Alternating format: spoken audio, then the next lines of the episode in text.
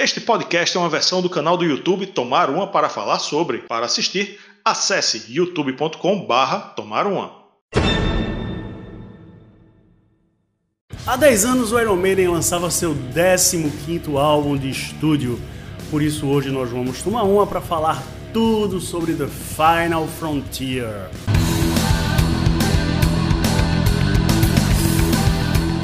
Salve, salve galera cervejeira do metal, meu nome é Yuri Moreira. E eu sou Rafael Araújo. Antes de falar sobre o álbum The Final Frontier, vamos falar dessa novidade da Capunga, a Pet Growler, o chopp que vem direto da fábrica, uma versão mais fresquinha, né? Tem que manter sempre refrigerada, não é isso aí, Rafael? É isso aí, um chopp da fábrica para o seu copo. Tem versão 1 litro, que é essa que a gente tem aqui, tem versão 2 litros. Vá lá em capunga.com, que é o melhor custo-benefício entre as grandes cervejas.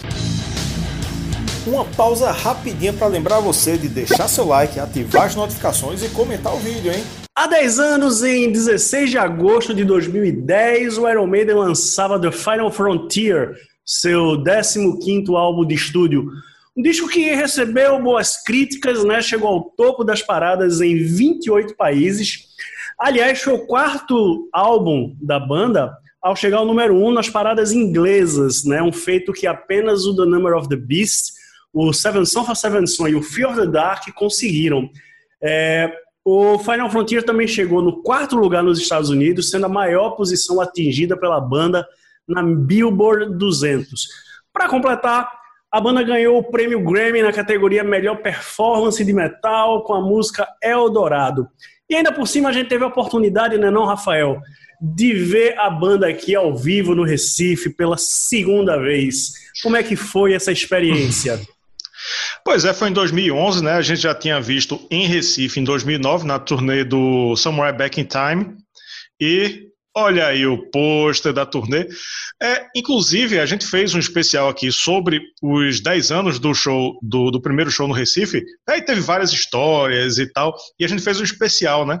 A gente não fez e não vai fazer um especial sobre o segundo show, até porque não teve não teve tanta história para contar, né? Foi um show massa, foi do caralho, foi Iron Maiden, porra, no Recife de novo, no centro de convenções foi uma coisa é, é, grandiosa, mas não tem grandes histórias para contar. Só que foi foda e que o Iron Maiden botou para foder como o Iron Maiden sempre faz. Pois é, em 2011 a banda o Iron Maiden fez seis shows aqui no Brasil, né? Além do Recife, passou por São Paulo, Rio de Janeiro, Brasília, Belém do Pará e Curitiba. A formação da banda, aliás, é a mesma ali desde a volta de Bruce Dixon lá no Brave New World com o Bruce nos vocais Steve Harris no baixo, Nico McBrain na bateria e o trio de guitarras Adrian Smith, Dave Murray e Yannick Gers. A produção ficou mais uma vez a cargo de Kevin Shirley e a arte da capa de Melvin Grant, que já vinha trabalhando com a banda. É, mas uma declaração de Steve Harris alguns anos antes, né, dizendo que o Iron Maiden gravaria 15 discos e o título do álbum, né, The Final Frontier, deixou os fãs meio desconfiados, não foi não, Rafael? Foi, na época teve um, um, medinho da galera, né? Teve uma polêmica, ah, porque vai ser o último e não sei o quê. E, mas não foi, Steve Harris é, deixou claro isso, né? Que era o 15 álbum e o nome Fronteira Final não queria dizer nada. Enquanto estava falando aqui, né? Quem está assistindo a gente, não está ouvindo, viu aqui eu mostrando a capinha do Em Vivo, que foi o, o show, a turnê é, do Final Frontier deu, deu origem a esse show aqui, esse Blu-ray, DVD do Em Vivo, que foi o mesmo show que veio aqui para o Brasil, que veio aqui para Recife, né? Temos a arte de Melvin Grant, que, feito tu falou aí, uh, fez a capa do The Final Frontier, fez as artes, e é o artista que fez o, a capa do Fear of the Dark. Né? Ele, tem, ele fez algumas capas do Iron Maiden desde o Fear of the Dark, desde a época que Derek Riggs, o artista Derek Riggs, que, que fez as capas clássicas do Iron Maiden, não foi, não, não fez mais. Como eu falei mais no começo, né, no começo do, do episódio, é, graças a esse álbum, o Iron Maiden ganhou o Grammy de melhor performance de metal em 2011 com a música Eldorado e foi a terceira nomeação da banda depois do Fear of the Dark ali é, em 94 e do The Wicker Man, né, do Brave New World, lá no Grammy de 2001. Mas vamos para o faixa-faixa, Rafael? Vamos para o faixa-faixa! O disco tem 10 músicas e um total de 76 minutos e 34 segundos de duração. O álbum abre com Satellite 15 e The Final Frontier. The Final música de Adrian Smith e Steve Harris com 8 minutos e 40 segundos de duração. Na verdade, é uma introdução e a primeira música, né? E é uma música, uma introdução um pouco diferente, né? Que o Iron Maiden sempre usou ali, um, normalmente, uma música mais rápida, mais empolgante e tal. E aí é um instrumental bem percussivo, cheio de efeitos e tal. Ali no final, o Bruce canta umas frases ali, né? E aí preparando o terreno para a apoteótica música que dá nome ao disco. É, eu fico meio puto com essas coisas. para começar a história. É, é, Satélite 15, a fronteira final. Satélite 15 é por causa que é o 15 disco. Mas, velho, por que não separam essa primeira faixa, hein? Porque é, é porra, é uma introdução legal, mas quando você pega o disco para ouvir inteiro, se você tá ouvindo no aleatório, aí você vai ouvir quase nove minutos, sendo que metade é essa introdução. Ok, introdução legal, mas pô, só para mim, pelo menos na minha concepção, só serve para ouvir quando você bota o álbum para ouvir de cabo a rabo. Mas ok, a, a, música, a introdução é interessante, a música Final Frontier é muito boa, ela é mais comercial do álbum. Ela tem uma pegada até hard rock, né? O refrão é bem chiclete. Até Jorn Lande fez um, um cover, né? Que eu te mostrei outro dia. Sobre a letra, é, a fronteira final é o cosmos, é o espaço. Né? O personagem da música é um viajante perdido no espaço que fica refletindo sobre a vida. Bem que poderia ser a trilha sonora de Tony Stark, né, do Homem de Ferro, lá no filme dos Avengers, né, quando ele fica, quando ele se, se perde lá do, do, dos Vingadores e tal. E é uma surpresa para mim a letra não ser de Bruce Dixon, porque esses temas espaciais é bem a cara dele, né? O, o, essa temática ele gosta muito, mas não é dele. A, a, a, letra não é dele, é uma música de Adrian Smith e Steve Harris. Mas é boa, bom começo, só faço essa ressalva de separar a faixa, velho. Separa a porra da faixa, né? Caralho. É, eu concordo contigo. Eu acho que essa introdução, né, Satellite 15, ela só faz sentido no show, né?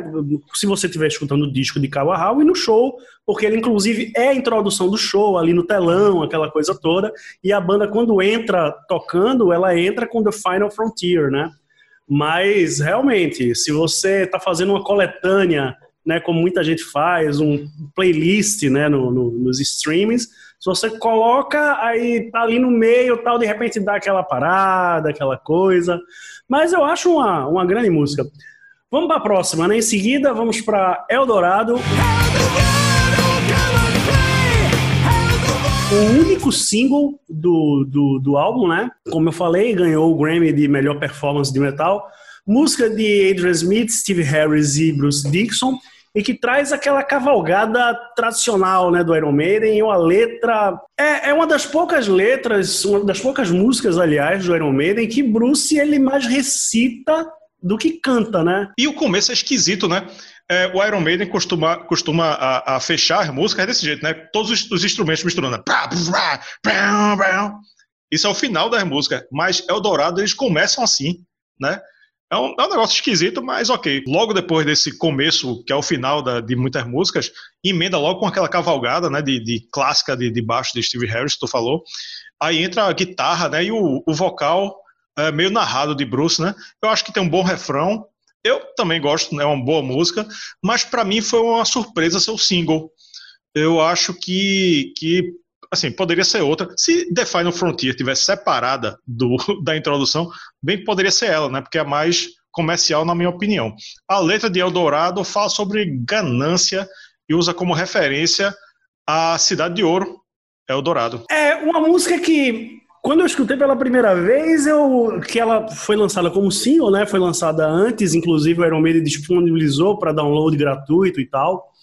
E eu escutei pela primeira vez e eu eu demorei para entender, achei estranha, achei esquisita tal, mas com o tempo, né, fui escutando tal, passando né, as semanas, depois do contexto do álbum, é, passei a gostar bastante, né? É, é uma música, acho que é uma das melhores músicas do disco, mas eu concordo que ela não deveria ter sido single. Eu acho que tem outras duas músicas aí, The Final Frontier é uma delas, e tem uma outra que poderiam ter sido single no lugar dela. Em seguida, Mother of Mercy de Adrian Smith e Steve Harris. A segunda mais curta do álbum, com 5 minutos e 20 segundos. Mãe da Misericórdia. Ela começa bem suave, quase uma balada, mas depois explode. Quando chega no refrão, eu acho que não fica tão, tão legal. Eu não curto muito esse refrão, não. Para mim, é uma das mais fracas do, do Iron Maiden. Achei estranho. Ela tá logo no começo do disco, né? A terceira música. E a letra é mais uma música com temática de guerra. O personagem é uma pessoa que matou muita gente e já não sabe bem se foi por, por dinheiro ou por prazer, se ele já estava gostando de matar pessoas, né? E agora só está esperando a mãe da misericórdia, né, que é a morte chegar, né? Eu não duvido nada que tenha sido uma sobra do A Matter of Life and Death, que, que foi o álbum de estúdio anterior, que era um disco conceitual sobre guerra. Tu falou aí da duração da música, que ela é curta, e esse álbum ele bateu na trave para não ser um disco duplo, viu? Porque ó, o, o seguinte, né, já foi já foi duplo né, de 2015. Mas esse aqui, ó, ele tem mais de 70 minutos, aliás, quase 80, 76 e 34, um pouquinho mais já não, já não cabia no CD, né? É uma música boa, eu, eu gosto de, em geral, mas ela é uma música para mim genérica do Iron Maiden. Isso não quer dizer, né, para você que está nos assistindo, isso não quer dizer que a música seja ruim, mas eu acho que ela fica ali naquele naquele meio termo, né, que não compromete, mas também não tem nada de muito espetacular. Adrian Smith, o solo deles, Adrian Smith é difícil fazer alguma coisa que não seja, né, sensacional, mas é, essa música ela tá, ela é mediana para mim, na minha opinião. Essa música é mediana. Mas agora vamos para Coming Home. Coming! Outra de Smith, Adrian Smith, Steve Harris e Bruce Dixon. A terceira mais curta, né? A gente vem com duas músicas curtas aí. Essa com 5 minutos e 52 segundos de duração. Curta vai. pro patamar que, que eles estão agora, né? Que eles estão nesse momento aí do The Final Frontier. Coming Home, voltando para casa, eu acho que dá para chamar de power ballad, talvez uma heavy ballad. Uma música que eu acho massa, tem um refrão bom. Ela passa muito a sensação de volta para casa, né? Que é a temática dela, né? Da, que é a vida na estrada, da banda durante todos esses anos. E eles, cita, e eles citam muito na letra é, Albion's Land. Albion's Land nada mais é do que a Inglaterra. Então, é, essa, essa temática com, com o clima que, que tem o instrumental eu, eu sinto muito essa, essa sensação, né, de, de, de volta para casa, de, de, de, saudade e tal. Eu acho ela, ela bem legal. É, eu, eu gosto do refrão dela, eu acho que é uma música que funciona muito bem ao vivo. Uhum. O, é uma música que todo mundo canta junto tal. O solo muito legal ali, muito bem colocado, né? Mas é, é, eu, é uma outra música que eu considero mediana do Iron Maiden apesar de ter um refrão muito bom. Eu, eu, ela não está entre as minhas três preferidas do disco. Agora sim, uma sequência né, de músicas curtas culmina com The Alchemist. A mais curta do disco, com 4 minutos e 29 segundos. É, música de autoria de Yannick Gers, Bruce Dixon e Steve Harris. E essa daí ela lembra, né, ela é uma música mais rápida, tal, mais direta, lembra a fase mais clássica da banda, né? Será que ela podia estar, de repente, num disco como Power Slave? Será? Não, acho que não. É a que mais lembra a fase antiga, é o Alquimista, dá uma acelerada repentina no disco, né? Porque de repente você vinha num clima ali, coming home e pá, né? A intro é aquela dobradinha de guitarra clássica, uma dobradinha de três, eu acho, né? Que os três tocam ali. É boa, é boa, uma música que dá uma, uma empolgada, mas para mim soa genérica dentro da obra do Iron Maiden, né? Tipo, eles pegam a fórmula Iron Maiden de fazer música e aplicam ali e, e tipo, é legal, é, é, é, massa, mas assim, não é um destaque. Também mais uma que Steve Harris pegou o título de Bruce Dixon, né? Mais uma vez, a terceira vez que ele faz isso. Ele tinha feito com é, The Wicker Man, The Bring Your Daughter to the Slaughter primeiro, né? Pegou a música inteira. É, depois pegou The Wicker Man, o título, e agora pegou The Alchemist, o título também da carreira solo de Bruce, de Bruce Dixon. Mas essa altura já deve estar acostumado, né? Para quem não sabe, Bruce já abordou demais esse, esse tema da alquimia no disco solo dele, The Chemical Wedding, de 98, e que também tem uma, uma, música com o mesmo nome, The Alchemist, né, o Alquimista. E também ele abordou esse tema no filme de, sobre a vida de Aleister Crowley, lá no filme The Chemical Wedding também, que Bruce fez o roteiro, e que foi lançado em 2008, dois anos antes desse, desse disco, né, do The Final Frontier. Isso, o The Alchemist, né, é um, como você falou, né, é, repete a fórmula, é, eu acho é o Iron Maiden tentando fazer uma nova esses High de repente, né, uma coisa mais naquela fase antiga do, do, do Iron Maiden com um duetinho de guitarra, coisa mais rápida ali e tal, mas é, eu acho que eu acho que eles desaprenderam, né? Eu acho que eles desaprenderam tanto tempo nessa, nessa veia aí mais prog e tal. Eu acho que eles esqueceram um pouco como é que faz uma boa música tal, mas não não não chega aos pés dos clássicos ali da banda dos anos 80 que vão na mesma pegada. Falando em veia progressiva, é, agora acabou música curta, a gente vai entrar nas músicas aí de mais de 8, 9, quase 10 minutos, porque entra aí Isle of Avalon. Música de Adrian Smith e Steve Harris, que tem 9 minutos e 6 segundos, dos quais três minutos ali quase de introdução, preparando o clima, tal, e vai, e você fica ali. Fica chato, não fica chato? Você gosta do Iron Maiden nessa veia progressiva, tal, e aí? Eu gosto, eu gosto. É, a Ilha de Avalon, né? Começa com essa intro tensa e longa, né? Nico fazendo o clima ali no, no, no prato da bateria, uns efeitos climáticos, né? Uma, é uma parada bem prog, velho. Aí o Iron Maiden foi prog na veia ela tem várias quebradas de ritmo, uh, um instrumental belíssimo no meio, com a assinatura e o carimbo de Adrian Smith. Botou para fuder aí no meio. Eu gosto dessa música.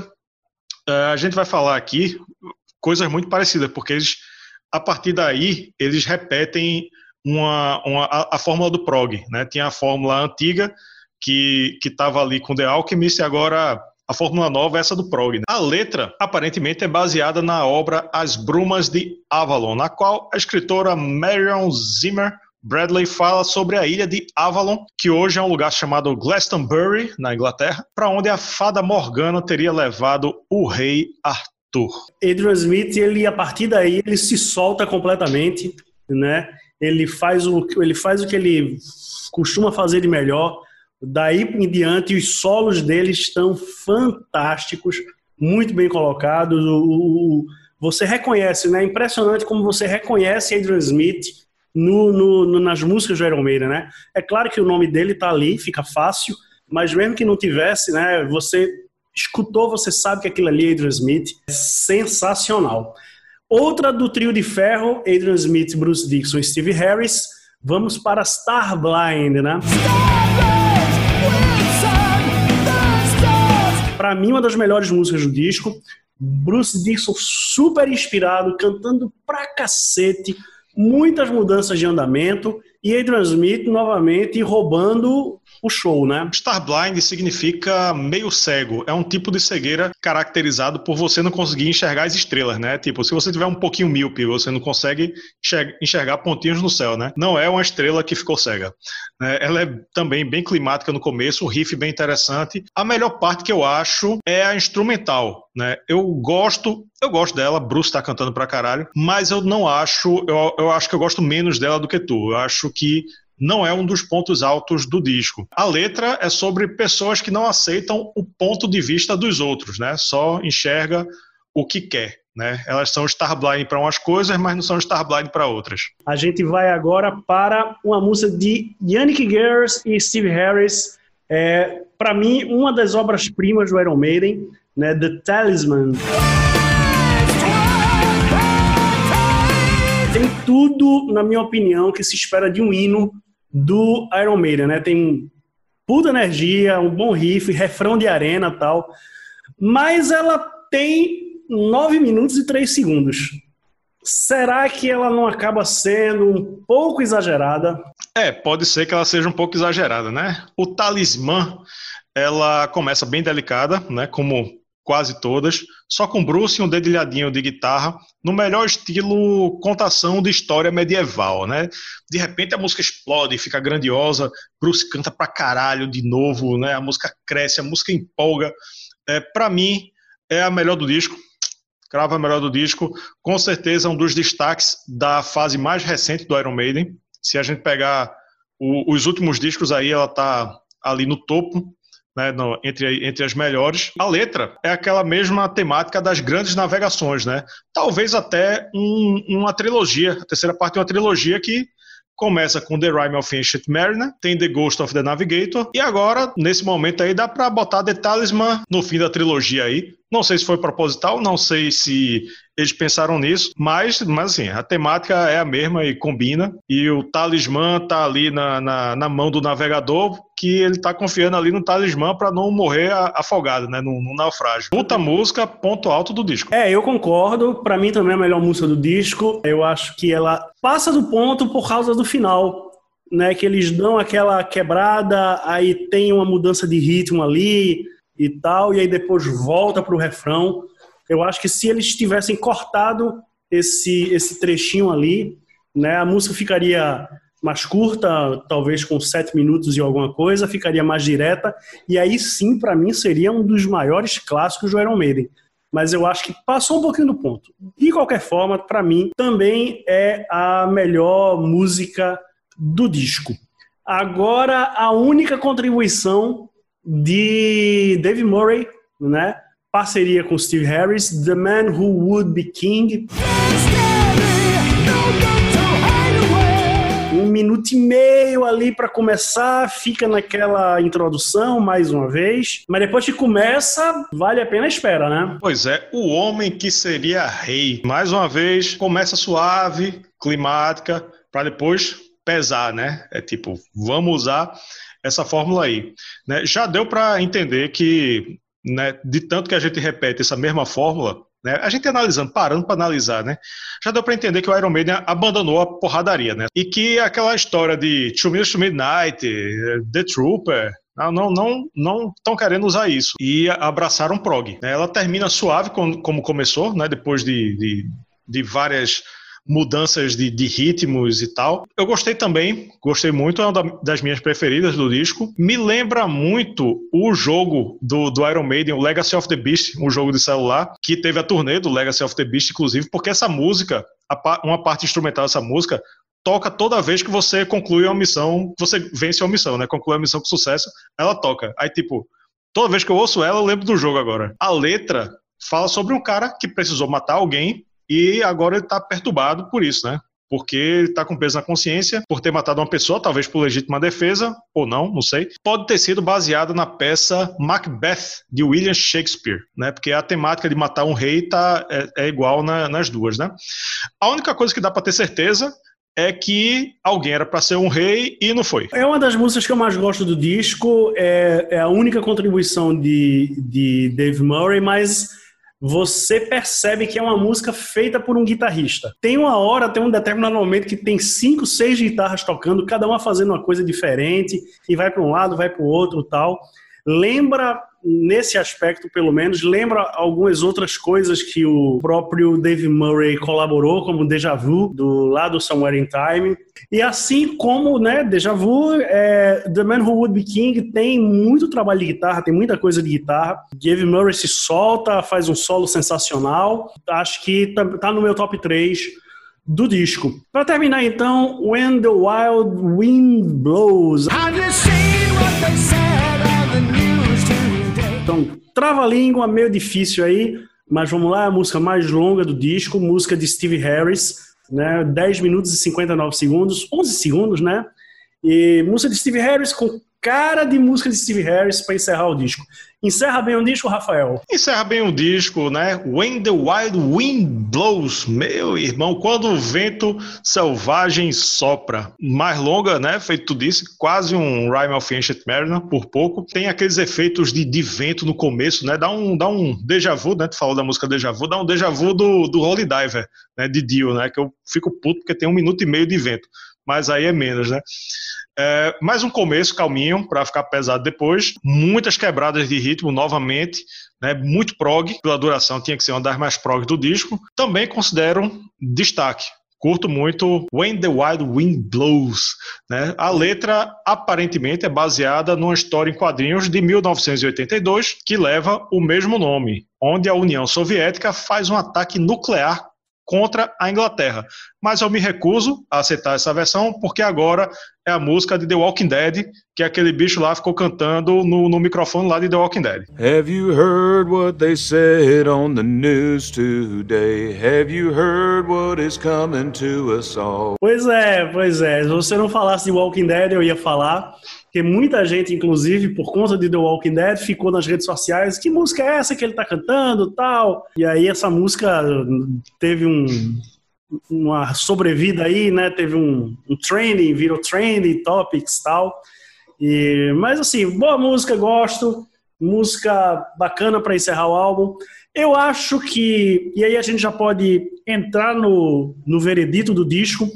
Eu acho um bom disco, eu acho um excelente disco um dos melhores do, da fase do Iron Maiden pós-fase clássica, né? Mas eu acho, e aí já é uma coisa minha com o Iron Maiden, né, desde, o, desde a volta de Bruce, de, na verdade desde a época de Blaze, eu acho que às vezes eles passam um pouco do ponto nessa questão do progressivo, às vezes introduções aí e tal, beleza, aquela coisa, né? A banda evoluiu, a banda mudou, não é mais aquela banda dos anos 80 que a gente aprendeu a gostar. O Iron Maiden nunca mais vai fazer um Esses High, nunca mais vai fazer um The Trooper, né? Nunca mais vai fazer um Thunder Steel e outras coisas do tipo. Esse é o Iron Maiden que nós temos, mas para mim um grande disco tem momentos muito bons, né? Eu destaco Talisman, The Man Who Would Be King, gosto muito. Isle of Avalon também gosto bastante. The Final Frontier. Eu acho que para mim é um disco nota 8. E você, Rafael? Nota 8. Olha só, veja bem. Pela primeira vez eu vou dar uma nota menor que a tua. Pela primeira vez. É, veja só, é um disco bom, eu considero um disco bom de modo geral, com alguns pontos fracos, é, Mother of Mercy eu não, não, curto muito, é um deles. Não tem nenhuma música de explodir a cabeça, tipo, The Talisman é foda. É, tipo, é que chega mais perto. O disco agrada. Eu já ouvi gente, é, gente aqui no canal comentando que acha o pior do Iron Maiden. Não acho que seja, nem chegue perto disso, mas também não chega perto da grandiosidade que é a obra do Iron Maiden. Né? Você pega a obra do Iron Maiden, bota The Final Frontier, você diz, pô, é bom, mas puta que pariu, né? não chega perto. Esse disco está completando 10 anos. A gente está gravando aqui em cima do lance do aniversário dos 10 anos. Se eu tivesse dado nota e feito resenha no lançamento, eu tinha. Eu, era outra coisa, né? Porque fã, você se empolga e tal. Do, eu acho que no lançamento eu daria 9, mas passado 10 anos, né, ou tendo ouvido muito, né, analisando direito, né, esperando as músicas envelhecerem, o álbum envelhecer 10 anos, a minha nota vai ser 7. Olha só, 7. 7 é bom, 7 é bom. 7, ó, de 0 a 10, você colocar 7 é bom. Considero bom, eu acho que tá bem justo aí. É, 7 com 8, ficamos com 7,5 de média. Na verdade, nós não ficamos, quem ficou foi The Final Frontier, mas é isso aí. Se você curtiu esse conteúdo, esse episódio, essa resenha, deixa aí nos comentários o que é que você acha do, do Final Frontier, né? E se você gosta aqui do canal, o que é que você faz, Rafael? Bom, você compartilha esse episódio com seus amigos, indica, deixa seu like, é, se inscreve no canal se já não for inscrito. Conheça nosso podcast, apareceu aqui algumas vezes, está aqui na descrição. Se você estiver assistindo a gente, se você estiver ouvindo, conheça o nosso canal do YouTube. É isso aí, beleza, galera? Ative as notificações, um abraço, até a próxima, valeu, tchau.